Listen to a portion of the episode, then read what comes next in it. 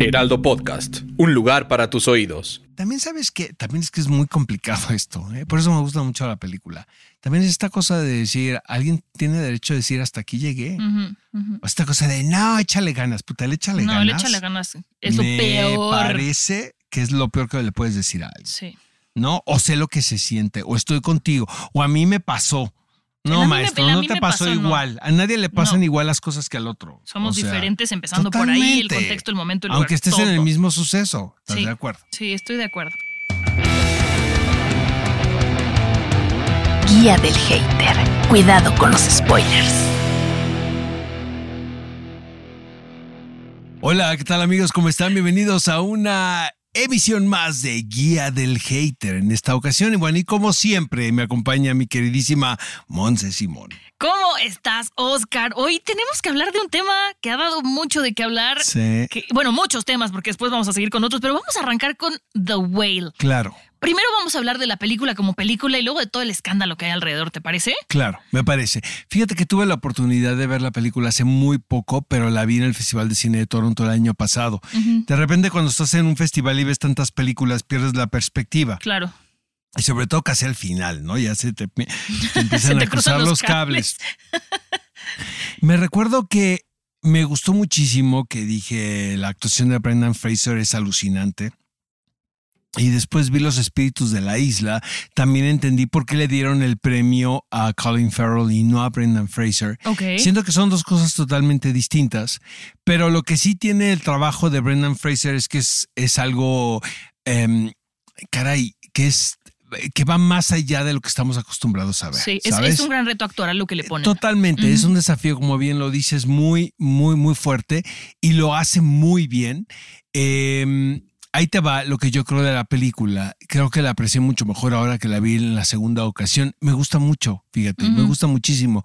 Sé que hay mucha gente que no está de acuerdo con, con esto eh, y yo respeto las opiniones, pero Darren Aronofsky ahora sí tiene, a lo mejor tiene que ver el director. Si es un director que que a mí me mueve muchísimo como espectador, es un cineasta de ideas que a mí me, me conmueven. ¿no? Incluso las películas que no le funcionan.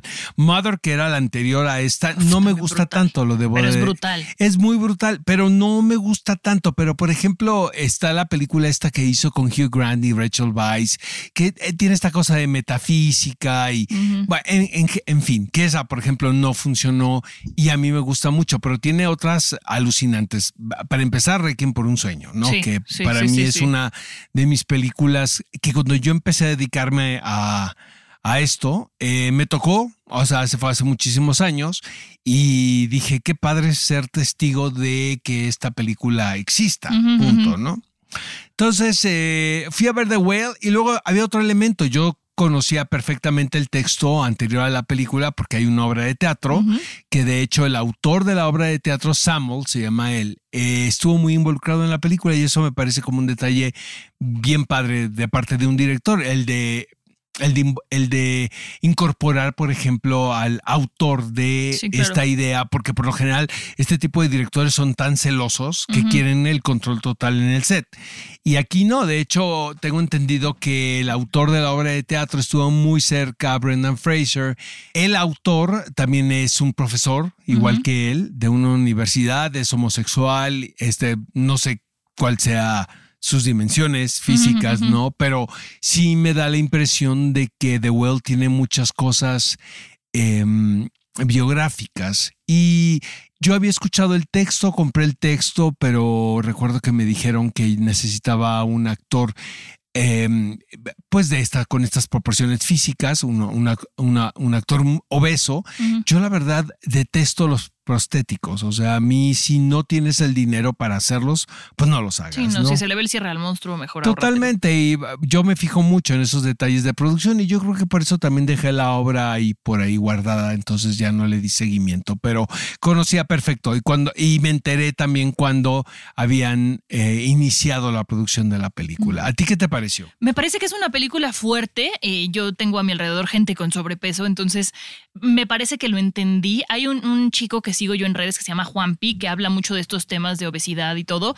Y em, él habla de la obesidad como una enfermedad, ¿no? O sea, dice, hay gente a la que no le puedes decir, échale ganas y ve a un nutriólogo, porque tiene que ver con condiciones que van más allá del sobrepeso, tienen que ver con una cosa hormonal, este, del, del sistema nervioso, del sistema, del, o sea, psicológicamente. Entonces, eh, me gustó mucho ver esto reflejado en la película, justo como decía Aronofsky, es que no estás viendo al gordito cagado que ves en todas las películas. Aquí ves un personaje con una dimensión psicológica mucho más interesante.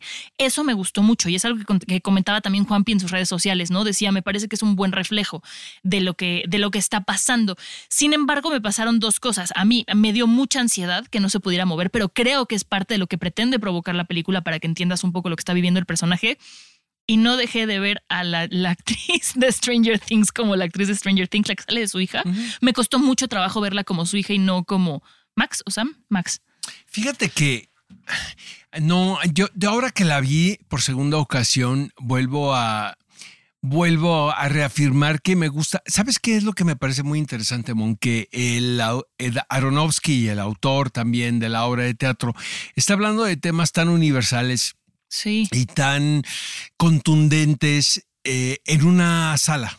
Y a mí ese tipo de obras de teatro, a mí por ejemplo los textos chejovianos me enloquecen y bueno, eh, he tratado de montar la mayoría ¿no? Creo que las principales las he montado aquí en México y a mí ese tipo de cosas que eh, en esos lugares aparentemente domésticos, en estos eh, espacios donde supuestamente no pasa nada, pasa todo. Sí, y el pasa todo tiene que ver no con la dimensión de nuestro protagonista, ni, ni, con, ni con su obesidad, ni con su condición también de maestro un, medio anónimo, ¿no? Porque los alumnos, él, se oculta, ¿no? Que eso es este increíble, ¿no? Ese detalle que da clases de, por línea y es muy fácil que los alumnos no ven al maestro porque pues tú le, te vas a negros, ¿no? Ahí.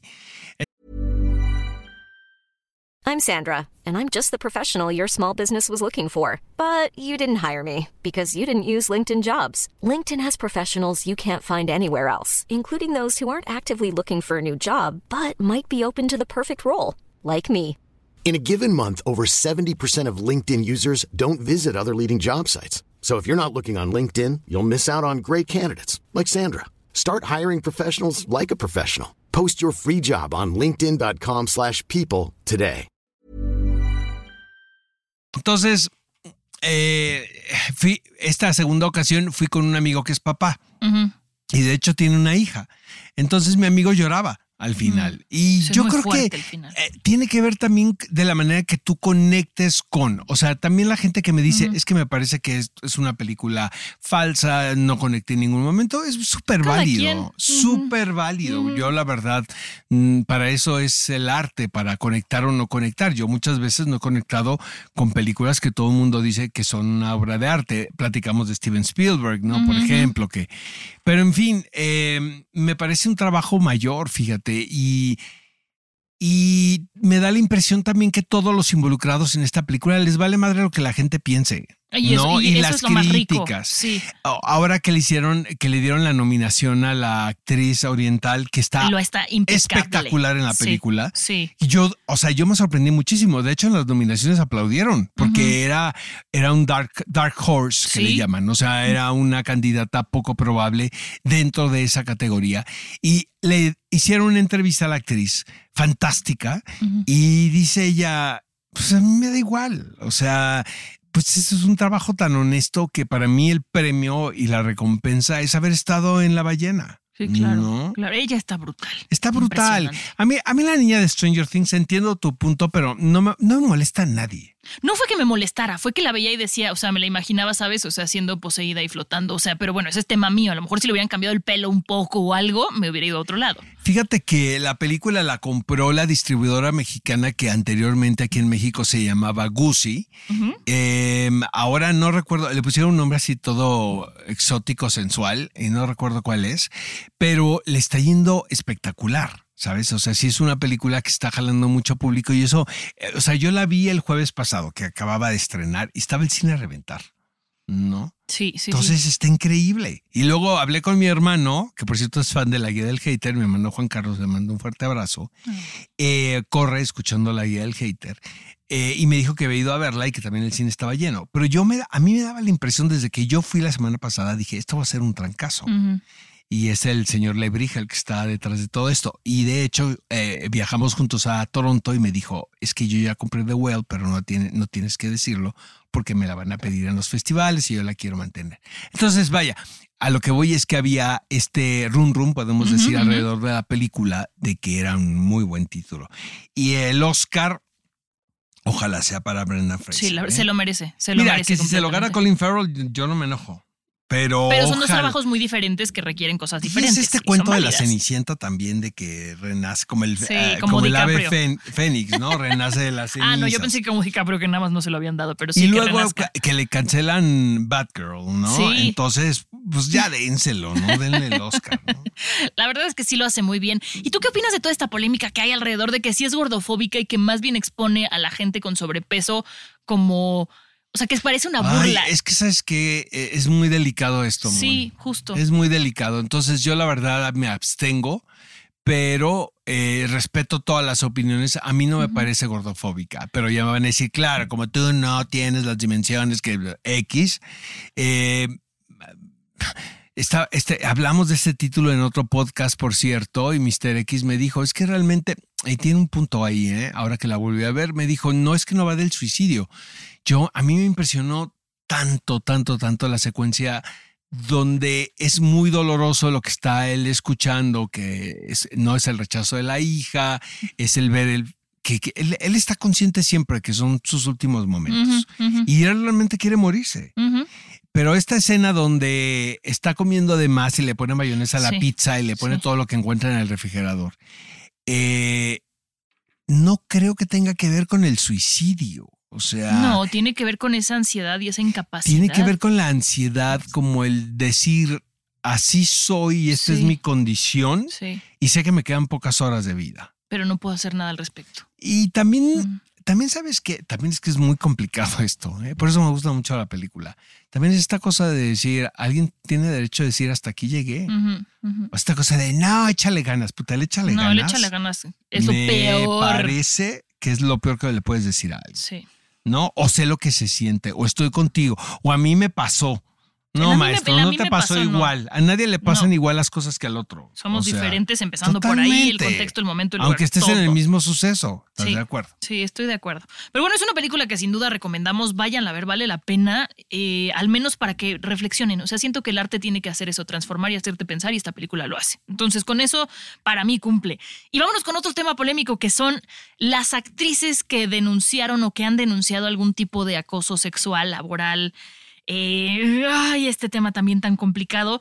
Y yo quiero arrancar con Gwyneth Paltrow, que bueno, ella desde un principio fue, fue como una pieza clave en toda la denuncia que se hizo contra Harvey Weinstein, ¿no? Porque ella desde un principio dijo, a mí me pasó y yo quiero hablar y yo voy a dar nombres y voy a decirlo todo. Entonces me parece... O sea, ahorita ya es un poco más común que las actrices lo hagan, pero en ese momento me parece que fue muy valiente al hacerlo y y, que eso hacerlo lo de esa manera. en Ella Dice, ¿te En acuerdas? She En Said, la- ajá, justamente, sí, sí, sí. Y, y ella fue como desde un, un principio la que lo dijo, lo que, la que lo dijo y comenta que sentía que le iban a correr, que no le iban a volver a llamar a nadie, a nada y que no fue así. Entonces esto también está bien. Me Es parece tema ella que es una mujer muy inteligente, o sea, Sí en es. general. O sea, ya le dio flojera la actuación que es súper válido y se convierte en esta empresaria y es puti recontramillonaria. Y sigue ¿no? en el medio de otro lado. Pues sí, pero ya creo que ya se hacía bolas con el universo de Marvel. No sabía en cuál estaba. Que eso me daba mucha de risa, honestamente. Y aparte si se lo creía, ¿no? Sí, sí, sí. Eh, eh, siento que lo que pasó con Gwyneth Paltrow es que pues vivió muy rápido en, en muy poco tiempo. Sí. Hizo muchas películas en muy poco tiempo. eh, y la sobreexposición también llega un momento en que puede ser abrumadora. Ahora, gran parte de la responsabilidad, independientemente del talento que ella tiene, que es innegable, porque decía su papá Bruce Dern, dice, ella tiene mi talento como actriz, sencillitos, Sí. ¿no?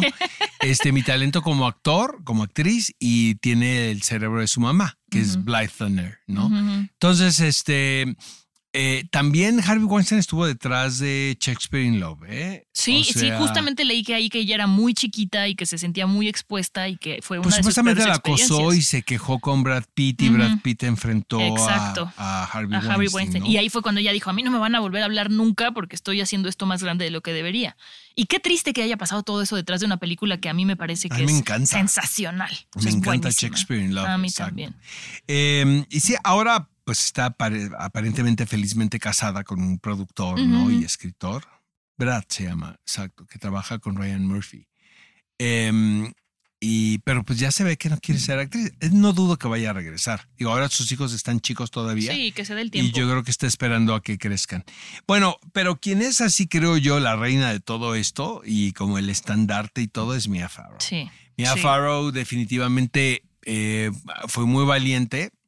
Yo soy muy, lo debo de reconocer, soy muy fan del cine de Woody Allen. Siento que la dupla que hicieron artística eh, funcionaba sensacional. Ella, a mí ella siempre me pareció fantástica, fíjate, me pareció una gran actriz del bebé de Rosemary. Ella es hija de Maureen O'Hara, quien fue una niña actriz. O sea, ella Venía de un linaje. del linaje Sí, y conocía perfectamente, pues, el ambiente. Digamos que no era nueva en esto, ¿estás de acuerdo? ¿no? Entonces estuvo muy. Ella hizo una telenovela que fue Peyton Place y de Peyton Place pasó al bebé de Rosemary. En Rosemary se convierte en un fenómeno, pero eh, se casa también muy jovencita con Frank Sinatra. Mm. Entonces también Y casarte con Frank Sinatra no es cualquier cosa. y de hecho deja, eh, deja a ella a Frank Sinatra por recomendación de Roman Polanski, porque Frank Sinatra, el, el, el rodaje, eh, cuenta la leyenda, pues yo Mm, la verdad no estuve presente ahí. ¿verdad? No, no había ni nacido, pero cuando estaban haciendo el bebé de Rosemary, eh, al- se alargó la- el rodaje y Frank Sinatra en macho. ¿no? Alfa, le exige, porque ella estaba en Nueva York y eh, Frank Sinatra le exige que vaya a Los Ángeles y que él quería estar con su esposa. Ahora, le llevaba a Frank Sinatra décadas. Toda la vida. Décadas, ya ujú. de, ¿no? De en la diferencia de edad. Y fue el mismo Roman Polanski, parece ser el que le dijo a Mia Farrow que no le, no le convenía estar casada con ese hombre porque iba a ser una limitante. Y después en pareja, hay, hay este documental en HBO que lo recomiendo, la verdad, eh, está del lado de ella.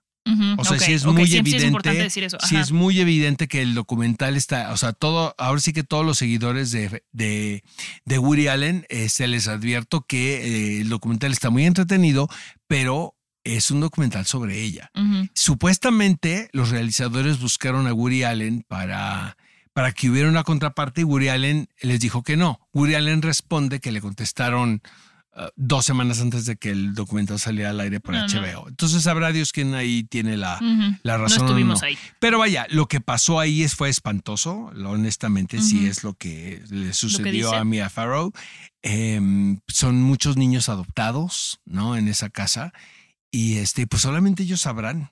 Pero, pero vaya, nos queda claro que, que ella levantó la voz y lo dijo Como tenía que ser Como todo. tenía que ser. Ahora, ella también dice que por culpa de eso, ella interrumpió su carrera de intérprete, ahora parece retomarla. Sale en The Watcher, en esta serie de que produce, por cierto, Ryan Murphy, este, y que podemos ver en Netflix. Hey, I'm Ryan Reynolds. At Mint Mobile, we like to do the opposite of what Big Wireless does. They charge you a lot, we charge you a little. So naturally, when they announced they'd be raising their prices due to inflation, we decided to deflate our prices due to not hating you. That's right. We're cutting the price of Mint Unlimited from $30 a month to just $15 a month. Give it a try at mintmobile.com slash switch. $45 upfront for three months plus taxes and fees. Promo for new customers for limited time. Unlimited more than 40 gigabytes per month. Slows. Full terms at mintmobile.com. Hey, Dave. Yeah, Randy. Since we founded Bombus, we've always said our socks, underwear, and t shirts are super soft. Any new ideas? Maybe sublimely soft. Or disgustingly cozy? Wait, what? I got it. Bombus. Absurdly comfortable essentials for yourself And for those facing homelessness. because one purchased equals one donated. Wow, did we just write an ad?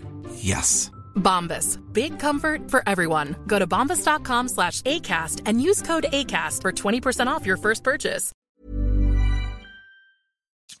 La siguiente en esta lista es Uma Thurman, que Oscar la metí porque sí tuvo que ver también en todo esto que pasó con Harvey Weinstein, pero también se metió por ahí un poquito con, con Tarantino. Digo, ahí fue una cosa de acoso laboral que ella no, dijo. pero eran hiperamigos también. Sí, pero ella dice que cuando grabó Kill Bill 1, eh, este Tarantino le dijo, te subes a este coche y manejas y que ella dijo, me da mucho miedo, o sea, el coche está en malas condiciones y que Tarantino le dijo, te subes, lo manejas, me vale, estamos perdiendo tiempo, es derecho, no tiene que pasar nada y tienes que ir mínimo a tal velocidad porque si no el pelo no va a ondear como yo quiero, hazlo. Se sube, tiene un súper accidente que dice que ella juró que no iba a volver a caminar y que se sintió muy intimidada. Eh, a mí me llama la, la, atención aquí, Oscar, que después pues ella grabó las siguientes de Kill Bill con Tarantino y después es cuando sale esto a la luz, que incluso ya la gente de comunicación de Tarantino dijo, ok, sí pasó, o sea, sí hubo un accidente en el coche, sí no, no estaba en condiciones, pero no es como ella lo cuenta. Entonces aquí no, estamos deja, hablando es que lo de platicó el New York Times aparte, no era el Fue New la York forma Post, de hacerlo. No, exacto, exacto. No estoy diciendo que no tenga la razón para nada. Como dice Oscar, yo no estuve ahí, no sé quién tuvo la razón, pero es ella tuvo que ver con Weinstein, pero este es un tipo diferente de acoso que también sufrió ella en su carrera. Lo que me llama la atención es por qué no han cancelado, no los han cancelado, porque eh, pues Tarantino también era uno de los directores consentidos de Harvey Weinstein. Y luego le cae esto, y ahí sigue Tarantino, qué bueno, porque a mí me Pero parece ¿por qué un será porque Tarantino es muy de culto? Pues es que, que no no, es como sé, tan- pero luego cancelan a otros que dices, Bueno, sí. nomás porque estaba ahí, ¿no? Le cayó de remojo. Exactamente, pero entonces eh, yo creo que deberíamos ser parejos. Es muy complicado este tema, la verdad. Sí, ¿no? sí, Decir quién tiene responsabilidad y quién no tiene responsabilidad. La primera realmente, independientemente de Mia Farrow, porque lo de Mia Farrow no fue Time's Up ni, ni Me Too. Fue, me está sucediendo esto eh, en este matrimonio con uno de los directores más populares del mundo. Pero la, la que levantó la mano, o sea, con ese nivel y con esa carrera y con este miedo, es Ashley Judd. La verdad, ¿no? Ella fue la, la primera que, que lo dijo muy claramente. Por cierto, también en She Said, ella se interpreta a sí misma y eso me parece Sí. fantástico. Eh, a mucha gente no le gusta esa película, pero a mí sí. a nosotros nos gustó. la A mí sí me gusta, sí. Y se necesitaba mucha valentía en ese momento, porque ahorita pues ya lo estamos viendo con el paso del tiempo y desde otro punto de, ¿no? Eh, en las sumas y restas, digo, finalmente Harvey Weinstein está en la cárcel, pero en aquel momento cuando lo dijo Ashley Judd, eh, sí siento que fue muy valiente. O sea, sí estaba poniendo en riesgo muchas cosas. Ashley Judd tiene una vida muy particular también. Ella lo ha manifestado que ella sufre de enfer- una enfermedad mental, ¿no? Que está, es- está bajo tratamiento psiquiátrico. Que luego también eso es un tabú, Sí. ¿no? La salud Se, se mental. está empezando a, a limpiar un poco, pero si era de, ah, si estás en psicólogo es porque estás loco. No, no va por ahí, cuate. O sea, tal vez también son cosas neurológicas. O ya no le vamos a hablar porque seguramente es bipolar y nos va a echar a perder la película. Pues no, ella le tocó vivir un momento muy, muy fuerte porque fue finales de los 90, cuando ella era la- de las actrices más taquilleras. Sí. No, ella sí era muy, muy, muy conocida. También hay- habla mucho también de las personas. Bueno, yo creo el de, de dedicarle tiempo. Ella estuvo mucho tiempo en África, ya famosa. En una cruzada eh, para evitar la hambruna, ¿no? Este, también para mantener los, estos ecosistemas, ¿no? Para mantener a, los animales en libertad. Este, Salma Hayek es era muy amiga de Salma Hayek, no sé ahora, pero este, eh, de hecho estuvieron en, en Centroamérica eh, hablando, expresando en favor de que termine la hambruna en el mundo, ¿no? Entonces, eh, pues yo creo que eso está increíble, ¿no? Y si lo haces, ¿no? Y te nace Sí, y todo. claro. A mí me encantaba Ashley Judd, la verdad. Qué lástima que, que no hemos visto mucho de ella. Pero luego también en Hollywood es muy cruel. Cumples Sí. una edad y, Y vas para pues... afuera. Justo lo que hablaba Jennifer Aniston, ¿no? ahora que la llamaron a The Morning Show, decía, yo pensé, y Meryl Streep también lo ha dicho siempre, yo pensé que iba a llegar a cierta edad y ya nadie me iba a hablar porque ya no hay personajes de mi edad. Y claro que no, yo creo que se pueden hacer personajes de todas las edades y más ahorita. Pero está empezando esto. Sí, justo, ¿eh? está- está- está Antes era, llegabas a los 40 y eras, ya tenías que esperarte 10 años para empezar a ser la mamá del Ujú. adolescente protagonista. Sí. Oye, ahorita que dijiste eh, África, Oscar, recomendación que me hiciste tú, la seguí y estoy muy contenta y se la recomiendo 1923. La estoy disfrutando. Soy súper fan.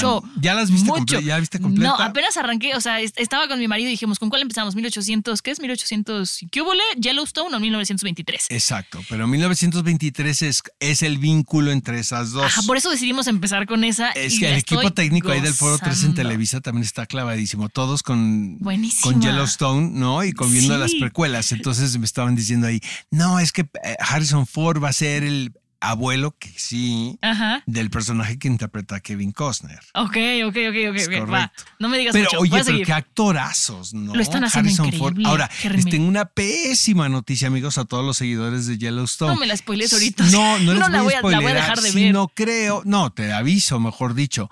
Vamos en la sexta, ¿no? Si, De Yellowstone, sí. Exactamente. Yo voy así a como está, al día. Eh, esta última, muy inteligente, eh, la gente de Paramount la dividió en dos, que ya pasó los, pe- la- el primer bloque y el otro bloque supuestamente viene en, en verano. Todo, todos son reportes no oficiales, pero ya sabes, el clavado, ¿no? Que no tiene mucho que hacer. Este, eh, creo que Kevin Costner eh, negoció cierto rodaje, no, eh, cierta cantidad de llamados eh, para una temporada, pero entonces se hicieron medio bolas, porque bo- bolas entre comillas, mejor Ajá, dicho, se quisieron ver muy listos. Entonces partieron este en dos y parece ser que ya se comieron los llamados que había dicho Kevin Costner que él tenía. Entonces, Kevin Costner dice, pues ustedes hagan las dos, yo no voy a regresar. Ajá. Entonces ya creo que se, los ánimos se calentaron ahí. Que le lleguen al precio, Oscar. Y no lo entonces. Taylor, Taylor Sheridan, quien es el, el showrunner, podemos decir, el creador de todo esto, tuvo una discusión muy fuerte con Kevin Costner, al grado de que están considerando terminar Yellowstone, pero no les dé un infarto a quienes me están escuchando que son seguidores de esta historia, porque lo que van a hacer es van a, a terminar como una etapa, que es que evidentemente van a acabar con Kevin Costner. Sí, sí, sí, y lo van a mandar de viaje, como mi hermano mandó a Verónica granja. Castro en la Casa de las Flores, o lo van a matar. Sí, claro. O sea, claro. bueno, hay, hay de Van a dos. terminar con su participación. Porque es que los demás personajes son increíbles. O sea, los hijos que los dejan ahí. Y va a entrar Matthew McConaughey. Ay, no.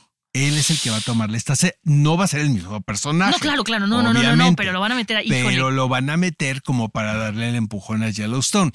Yo creo que a última hora van a llegar a un arreglo con Kevin. Yo creo que le van a llegar al precio. Pues Porque es además. que de- maestro. La de 1923 fue la que tuvo la, el- la- la- la mayor audiencia de todo lo de Paramount, ¿no? Ahora que lo Sí, estrenaron y es en la más corta y creo que es la Son más ocho, cara, es la son más ocho. cara de todas. Qué bien hecha está. Pero es que está espectacular. me- me faltan tres capítulos, Oscar. Hoy la acabo y arranco es Yellowstone. Buenísima. Señora hermosa, si me está escuchando y está usted ahí después de hacer la comida, después de hacer, ayudar a hacer Póngase la a ver tarea, la novela gringa. Póngale la novela, póngale la novela de Montana, señor, de Salt Lake City. Está buenísima. Pero hablando de otra que está, está, me sorprende, Oscar, cada. Esta vez fue en viernes, pero cada domingo más, The Last of Us, este episodio. ¿Cómo, cómo va tu gusto por esta serie? Me encanta. Sí, Ah, qué bueno, Oscar, sí, qué bueno, me da encanta, mucha me paz. encanta. Pues vaya, o sea, yo te digo, no he jugado el videojuego. No tienes que jugarlo. Este, veo que todo el mundo se orgasmea con las referencias que hay. Sí, está lo- igualito que Como le han dado la vuelta también, Sí. que lo han convertido en una ficción seriada, a- adictiva, sin traicionar el videojuego. Sí, e- eso lo están haciendo Lo muy que parece bien. que lo están haciendo increíble, porque pues es lo que yo veo en eh, lo que leo en redes sociales. Ahora, para quienes nunca lo hemos jugado, es adictiva también. O sea, sí está muy cañón. Yo siento que no, ya me corrigieron que no, no son zombies, son infectados. Infectados. ¿no? Ah, bueno. Entonces, este. Ahora, en este capítulo, o sea, lo que me impresionó fue es que ya los vimos y yo, a mí que no me da miedo nada, la secuencia cuando pa- aparecen todos en manada, Salen como dije yo, madre santa. Estampida. Eh, cuando sale la estampida esa, que yo la había, ya la habíamos visto en Guerra Mundial Z, ¿no? Sí. Pero aquí le echaron más ganas. Bueno, han pasado algunos años de aquella película esto, ¿no?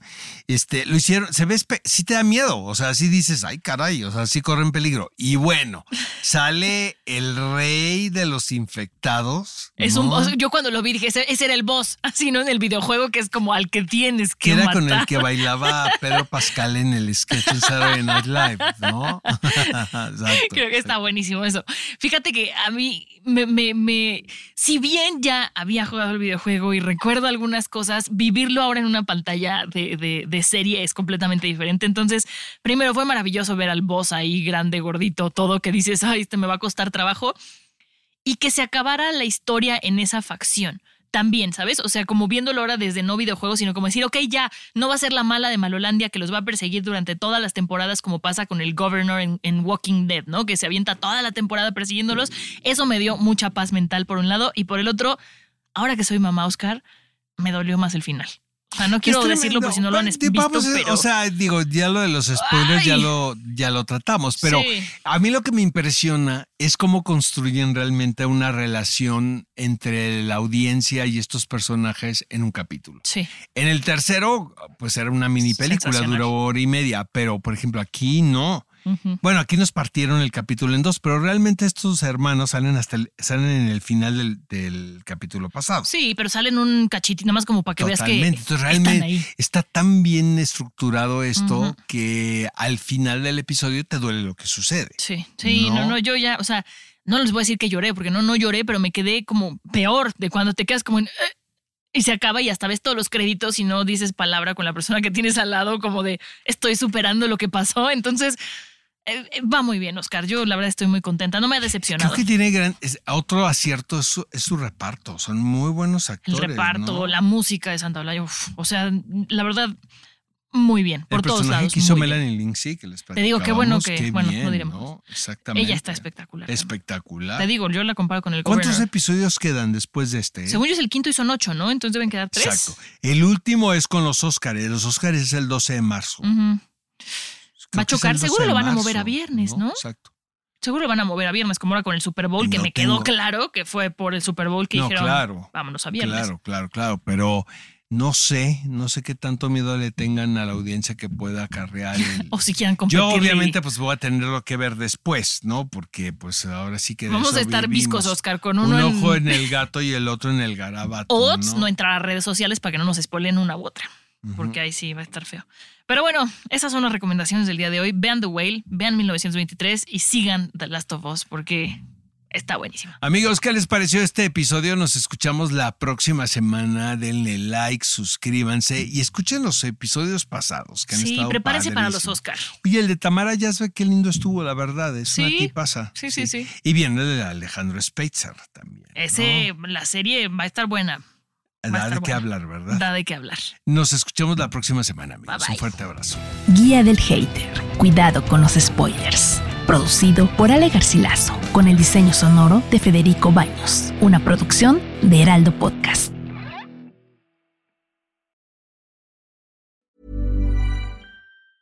If you thought the only way to get a more defined jawline with natural looking results was through surgery, think again. Juvederm Volux XC is a non surgical injectable gel filler that improves moderate to severe loss of jawline definition and can help you achieve natural looking results with little downtime. Even better, this improved definition lasts up to one year with optimal treatment. No maintenance required. Improve jawline definition for a smooth, sculpted look with Juvederm Volux XC. For important safety information and to find a licensed specialist, visit juvederm.com. That's J U V E D E R M.com. Not for people with severe allergic reactions, allergies to lidocaine, or the proteins used in Juvederm. Common side effects include injection site redness, swelling, pain, tenderness, firmness, lumps, bumps, bruising, discoloration, or itching. There's a risk of unintentional injection into a blood vessel, which can cause vision abnormalities, blindness, stroke, temporary scabs, or scarring. Talk to a licensed specialist to find out if it's right for you.